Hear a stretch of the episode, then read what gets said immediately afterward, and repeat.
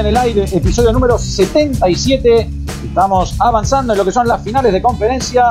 En el oeste ya está todo prácticamente definido. Golden State con un pie y medio en la final de la NBA.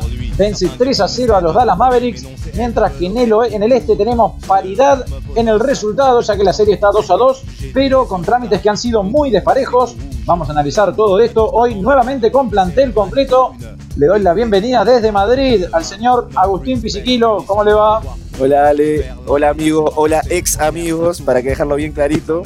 Eh, muy bien, estoy muy bien. Acá hoy frío, fresquito en Madrid, pero con muchos días anteriores de 30 y pico de grados. Y sorprendente, sorprendente esto de, ya el 3 a 0 de Golden State y, los partidos tan raros que hemos visto en la conferencia de Señor Fernando Barcala, bienvenido. Voy a contar a la gente antes primero, porque nosotros estamos hablando por Zoom, ¿no? Entonces, Pisi en realidad es Pablo Freire y Fer es 1-009- Barcala Fernando. Así que 1-009- Barcala Fernando, bienvenido, ¿cómo le va? Hola Ale, hola amigos, eh, los estudiantes de la Universidad de la República, Facultad de Ingeniería, me entenderán por qué tengo el, 1009, pero lo borré como tres veces y sigue apareciendo, está como rebelde. No muy bien amigos acá, de paseo en paseo en los, en los playoffs. Y por último, señor Juan F, ya midiéndose el dedo, a ver el, tamaño del anillo. ¿Cómo le va? Bienvenido. ¿Cómo andan amigos? Eh, bueno, primera vez que Pisi me saluda, así que lo saludo de vuelta. ¿Cómo andás Pisi? ¿Todo bien? Eh, pero no, esperá, esperá, esperá, esperá, esperá, 3-0. Todavía, no, no, no ganamos. Yo me pongo el modo Kobe. Eh, job not finished. No hay nada por qué estar contento. Tres arriba nomás. no, no terminó todavía el trabajo. Tenemos ahora, sabemos que que Luca va, a querer pegar y va, este, este cuarto partido va a pegar fuerte y, me parece que no, hay escobita, así que guarden las escobas, que, no, hay nada que barrer eh, eh, hoy. Si supiera, hacer, si, supiera hacer ediciones, en esta presentación de Juanchi pondría de fondo la canción de Rihanna que se llama Umbrella. ¿Por qué? ¿Por qué? Es un cagón, Juanchi. es un cagón. Solo eso voy a decir. Pero pará, ¿pero cuántos puntos tiene que hacer Puka para que gane hoy Dallas? ¿200?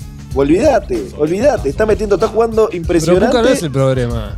Pero por eso digo, pero ¿cómo quiero decir? Que aparezca, no sé, Tim Hardaway Jr., que está quebrado y que vuelva a jugar y meta tres triples. Esa es la única manera que tiene de, ganar estos, tipos. No que, que, Dirk vuelva al retiro. Claro, no me hablé, que, juegue Jason Kidd de, base. No sé, esa, no, hay, manera de que gane Dallas. Lo tuvo en el, en el juego, lo tuvo y se cagó. Nunca en la historia se dio vuelta, nunca en la historia se remontó un 3 a 0, así que ya tenemos al campeón del oeste y no sabemos si de la NBA también. Esperá, el récord de verdad es tipo 146-0 de la gente que fue 3-0, pero bueno, también Golden State también ya ha hecho lo imposible con un 3-1. Nunca antes había perdido un 3-1 en la final, pero Golden State es muy bueno rompiendo récord. Yo creo que salvo una lesión grave de, de alguno de los Splash Brothers, eh, tenemos campeón de la NBA. Uh, declaración, titular. Mucha, mucha, mofa, loco, mucha mofa. Claro, a un partido de la final de, las finales. Eso no es muy jugado, amigo. Yo, no dije que fuera jugado, yo no dije que yo no soy Fer. bueno, para, vamos a, ordenar un poquito, porque capaz que hay, gente que, no vio eh, los tres partidos. Yo podría ser uno de esos, porque la verdad de esta serie del oeste no, no he podido ver mucho. Vi el tercer partido por arriba el segundo vi justo la remontada de Golden State cuando trajeron el partido y en el primero, cuando prendí la tele, ya había visto había terminado el primer tiempo parejo y cuando prendo la tele iban ganando por 25 y así la prendí la pagué. Pero bueno, sabemos que Juanchi vio 48, 96, los 144 minutos que llevamos de serie. Así que bueno, en líneas generales, resumimos por qué Golden State sigue apabullando a todo el mundo en los terceros cuartos. Y por bueno, en verdad fue la, contribución de todo, de todo un equipo, de un excelente game plan que está siendo ejecutado bastante, bastante a, pie y después una muy buena ejecución de los jugadores importantes. Curry en los últimos cuartos se está, se está poniendo infernal. Eh, Poole también tuvo un, par de partidos buenos, no, es el más regular y todo, pero en sí todo el equipo está funcionando. Eh, primero vamos a empezar con, el, primer partido. El primer partido es importante porque sabías que, que siempre tenés que pegar primero, más siendo local. Y bueno, Golden State supo mantener eh, el cero de local en lo que va de esta, de esta postemporada. La verdad fue un partidazo, partidazo, partidazo, eh, muy, pero muy emocionante. Había, se sentía la, urgencia y dominó de, no tengo ahora los números, pero de, de Estuvo el primer tiempo, como vienen siendo los partidos de Golden State en, estos, en esta postemporada. El primer tiempo parejo y después en el tercero y en el cuarto, en el tercero se, separan y en el cuarto te lo terminan. antes de, en el partido, antes, perdón, antes de, la serie nos preguntamos quién iba a, defender a Luca, cómo iban a hacer. Y, bueno, fue, lo dijimos, Wiggins iba a hacer un papel importantísimo y después mucha, pero mucha eh, ayuda, un defensa de ayuda.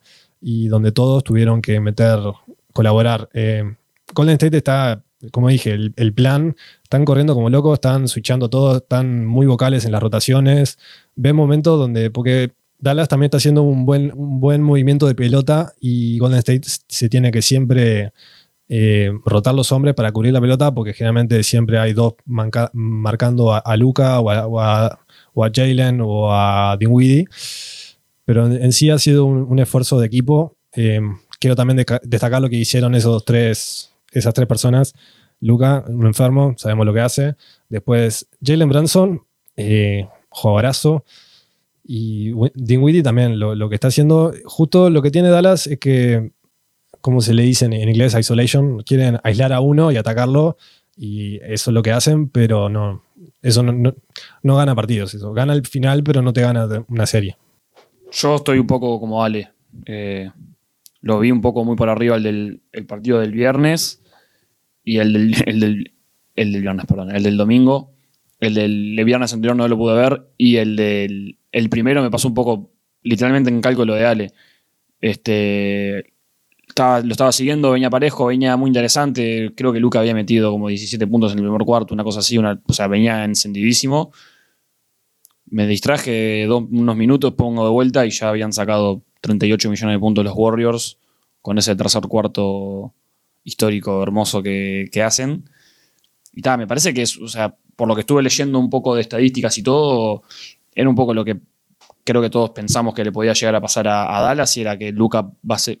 Creo que ese primer partido de Luca después no hizo muchos puntos, pero los otros dos partidos estuvo unos buenos rendimientos y los que no han acompañado muy bien son un poco los, los compañeros. Creo que ahora lo estuvo hablando un poco JJ Redick en sus, en sus participaciones en ESPN y y es la realidad que Lucas está jugando con jugadores que la gran mayoría no, no, no solo son jugadores de rol, sino que son jugadores de rol eh, no de un súper gran nivel o de una precedencia que decís son imponentes. Eh, creo que Finney Smith, no sé si no fue draft o de lo que sea, Reggie Bullock viene cambiando equipos cada una o dos temporadas. Este, ¿eh?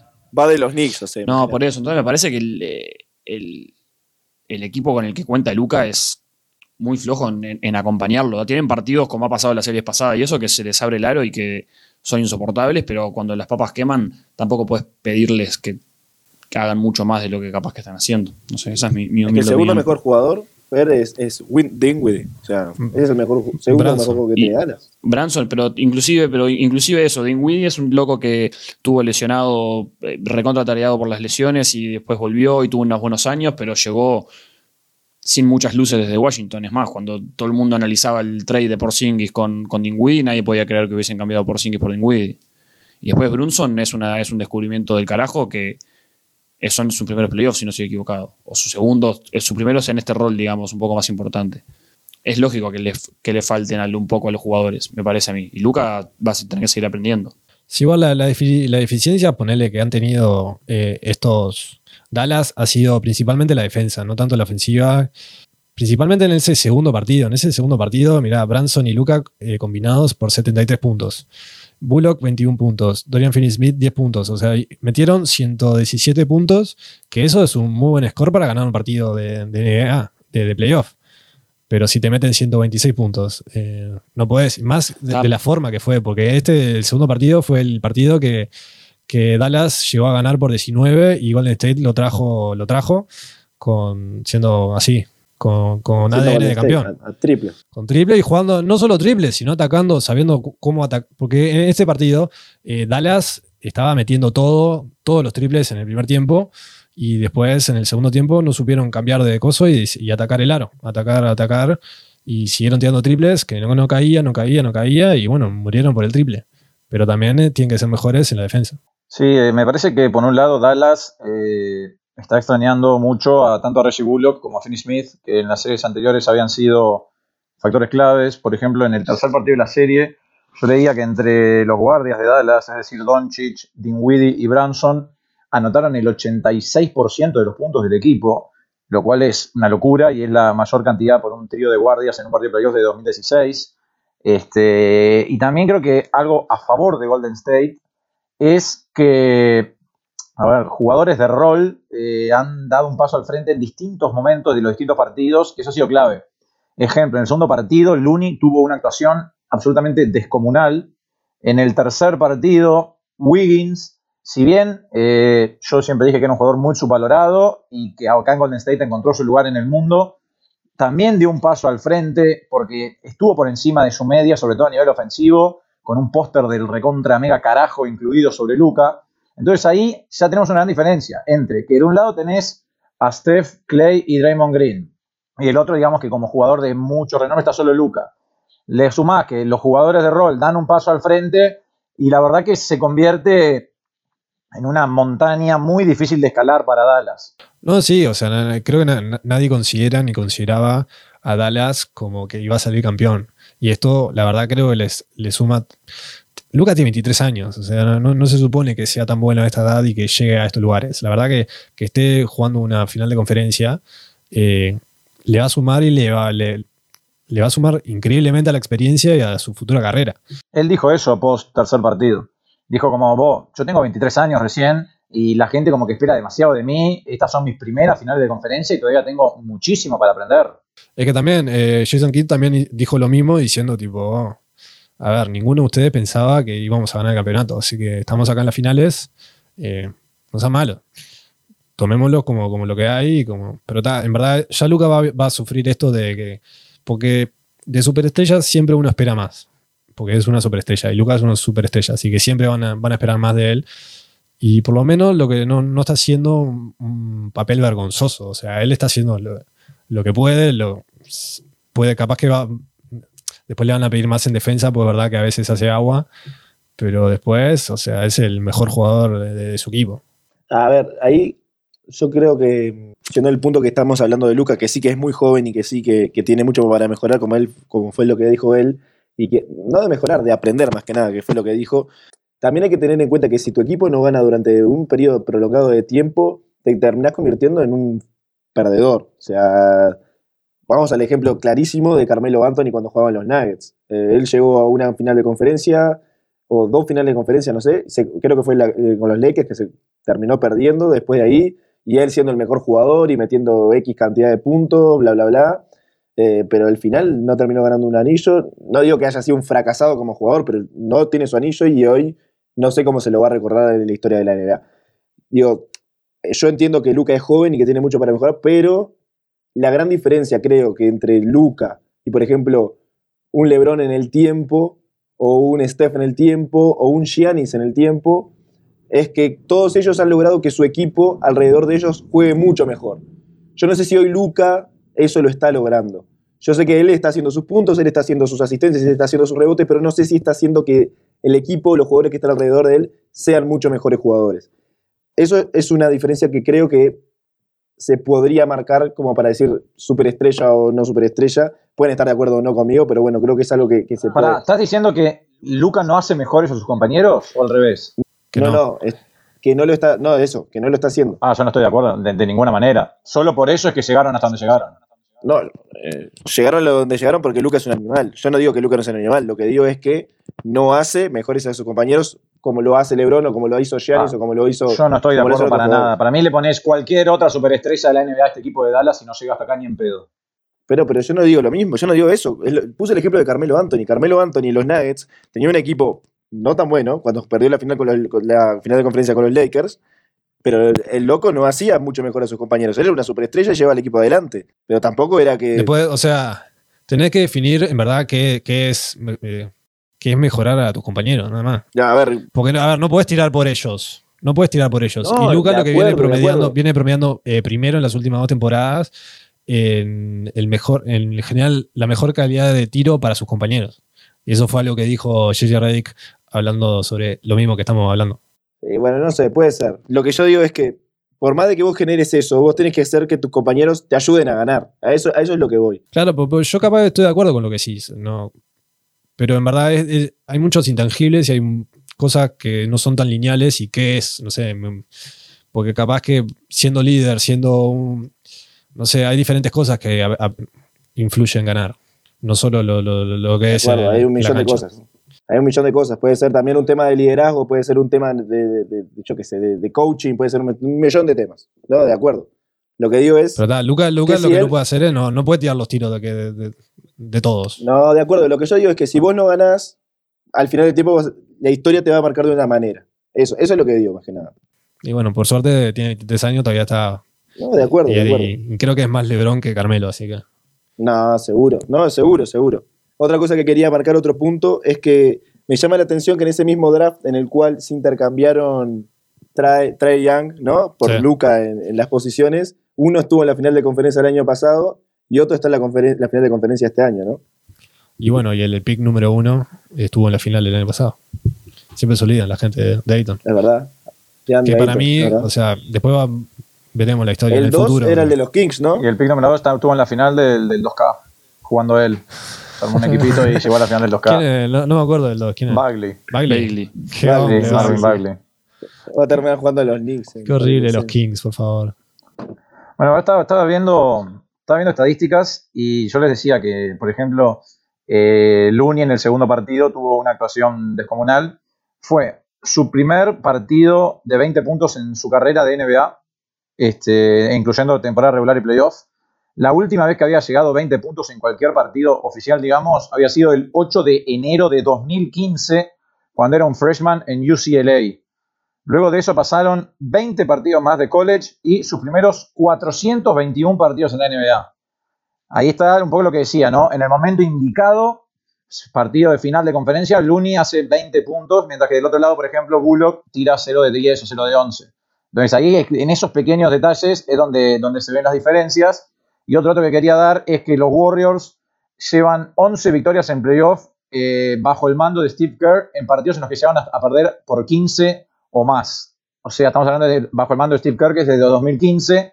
El siguiente equipo es Boston con 6. ¿Qué opinan ustedes de, la, de, la, hundida de, Wiggins en la cara a Luca? ¿Alguno pensó en el momento que había sido falta? No, yo en ningún momento pensé que hacía falta ataque y mi concepto es que cuando se da una situación de ese tipo, por más grotesca que pueda ser la falta ofensiva, nunca puedes cobrar favor ofensivo. No, una cerdada cobrar. Eh, o sea, el juez quiso cagar la jugada o eh, un botón. O sea, eh, lo que te dan esas, jugadas te dan una energía y una cosa que el equipo siempre, siempre mejora después de una jugada así. Pero cobrar la falta y parar y que la revisen y que se la den no es lo mismo más allá de que le hayan dado como válida a, la, a hundida. Pero fue hermosa, hermosa, hermosa. Yo comparto un poco con Ale. Me parece que esas jugadas así, si te pones en el fino detalle, siempre le terminan, lo alejan como con un brazo, le ponen un codo o algo. Todas las hundidas esas como que terminan haciendo un poco de eso. Yo qué sé, me acuerdo una que creo que era de Larry Nance, que el loco como que se, impulsa con, con, el cuerpo del otro. Esas, si te pones en la, letra fina, siempre terminan siendo un poquito faul esas jugadas. Pero no las puedes cobrar, es, es malo. O sea, déjate joder. Eso les iba a preguntar, o sea, cuando ven, cuando ven una hundida así como la de Wiggins del otro día, ¿cuál es la primera hundida que se les viene a la mente? A mí hay dos. Está la, la, de, eh, la de, Anthony Edwards, que le, se apoya sobre la cara y básicamente lo salta por encima. Y la de Jamal Murray. A mí la que se me viene a la cabeza es una de J.R. Smith cuando jugaba en Denver, que le pasa por arriba, si no recuerdo mal, es a Gary Neal de San Antonio Spurs. Ese es como mi, póster de referencia siempre es ese. Qué locura saltar así, ¿no? los míos son, son, dos de Larry Nance. Cuando, era en la época de los Lakers, de los, de los Baby Lakers, que ahí siempre me quedaba como hasta las 3 de la mañana mirándolo. Un partido contra Brooklyn. La, de Brook. La que le hace a Brook López. Y después hay una que le hace a Durant en un partido contra los Warriors, que es una asquerosidad. El de partido de, de Navidad, creo, contra los Lakers. Creo que sí. Después está la de Blake Griffin a, Perkins, que él metió un tweet ahí comparando, diciendo, vos, a mí Griffin me hizo lo mismo, play on, como come on, como pone él, no sé cómo es. Eh, carry, carry, on, carry. carry the hell on, ahí va. Carry the hell on. Es, un bot, Kendrick Percy. Bueno, nos mudamos al este, como decía en el principio. Eh, la serie está 2 a 2, pero de los cuatro partidos, eh, tres fueron palizas y el otro pintaba para paliza y no terminó siendo. Y justo hoy veía un tipo ahí que se llamaba Justin Fun, que puso que el promedio de diferencia en los últimos 17 partidos de playoff es de 19.8. Es una locura. Y que en los últimos 17 partidos hubo un ha habido un total de 7 minutos de clutch. Como decimos siempre, clutch es los últimos 5 minutos de cada partido con 5 puntos o menos de diferencia. Es decir que, hablando mal y pronto, en los últimos 17 partidos de playoff hubo tan solo 7 minutos de final cerrado. Una locura. No, no, estos partidos han sido. Aparte, no es que ya en el primer tiempo ya se separan. Me acuerdo, en el último partido empezó el parcial 18-1. Fue tipo, eh, ¿cómo recién acaba de empezar el partido y ya tuvieron 10 minutos y mm, no han hecho nada? No, me acaba nada. Entonces, ya la experiencia de, los partidos no, no, es tan emocionante cuando hay tanto, tantas ventajas por un lado. En ese sentido, capaz que el más emocionante fue el, el segundo que gana Miami, que no juega Butler el segundo tiempo, ¿no? Es que ese fue. Y, el, primero, capaz. Los, dos que gana Miami, porque el primero iba parejo hasta, hasta que terminó el primer tiempo y después lo pasa por arriba Miami, pero el de, Butler, como que Boston se acerca un poco en un momento y pero después se, lo lleva a Miami. El primero ya lo comentamos el, el, episodio pasado, que hablamos de lo que fue el takeover de Jimmy en el tercer partido. Después, en el segundo, eh, Boston fue una paliza de Boston. En el tercero, pintaba para paliza alevosa de Miami. Eh, como decía Fer, Jimmy Butler no jugó el segundo tiempo por inflamación en la rodilla. Boston lo trajo, llegó a ponerse a una o dos pelotas, pero no le alcanzó. Y el cuarto partido, sí, Boston lo borró de la cancha Miami de vuelta. Bueno, y el que apareció mucho más eh, en modo ataque y todo fue Bam en ese, tercer partido, que nunca lo habíamos visto tan así. Tiró 22 tiros, 15-22, 31 puntos, 10 rebotes, 6 asistencias, 4 steals en ese fue, era lo que necesitaba Miami, porque en verdad del resto no, no, nadie trajo mucho. Jimmy solo metió 8 puntos. En el, en, el, tercer partido los que aparecieron fueron jugadores que de rol, ¿no? Fueron, fueron ellos los que se llevaron el partido. Strauss, por ejemplo, metiendo triples claves para, para que cuando se venía Boston eh, a poder alargar un poco la diferencia. Lo que él, fue el jugador clave en ese partido. Y volvió Lauri, ¿no? Para el tercero ya había vuelto para el segundo. No, volvió para el tercero se lo notó un poco ahí raro en, toda su forma de ser. Igual robó una pelota ahí, faltando pocos minutos, abajo del tablero, que prácticamente terminó de liquidar el, partido. En un saque de Boston. y, pero, Y, el que, hizo ahí ese tercer partido, el que fue clave, también fue Adebayo, porque. Adebayo, perdón. Oladipo. Porque el que estaba prendido fuego era Brown, porque había, estaba metiendo 40 puntos, no sé qué, y en el segundo tiempo, no tengo acá los datos, pero mientras lo marcaba Oladipo, pasaba la pelota. Es que hay una estadística que es eh, que, marca mucho lo que ha sido la serie. Este, se llevan jugados 16 cuartos en esta serie. De los 16, Miami ganó solamente 3, que fueron el tercer cuarto del partido 1, el primer cuarto del partido 3 y el último cuarto del partido 4. El tema es que la diferencia, vamos a dejar, por ejemplo, voy a dejar de lado el, último cuarto del cuarto partido porque ganó por 4, pero entre el tercer partido del Game 1 y el primero del Game 3, Miami ganó por una combinada de 46 puntos. Es decir, que con ganando un solo cuarto por partido de por paliza, le alcanzó para llevarse los dos triunfos que tiene en lo que va de la serie.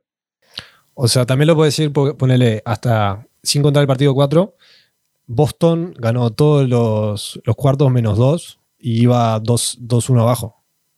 Claro, sí, no sé si ganó todo, pero puede ser que algunos los han empatado, pero que sí ganó la mayoría de los cuartos. Pero el tema es ese: los dos que perdió los perdió por un total de 46 puntos que le costaron los dos puntos.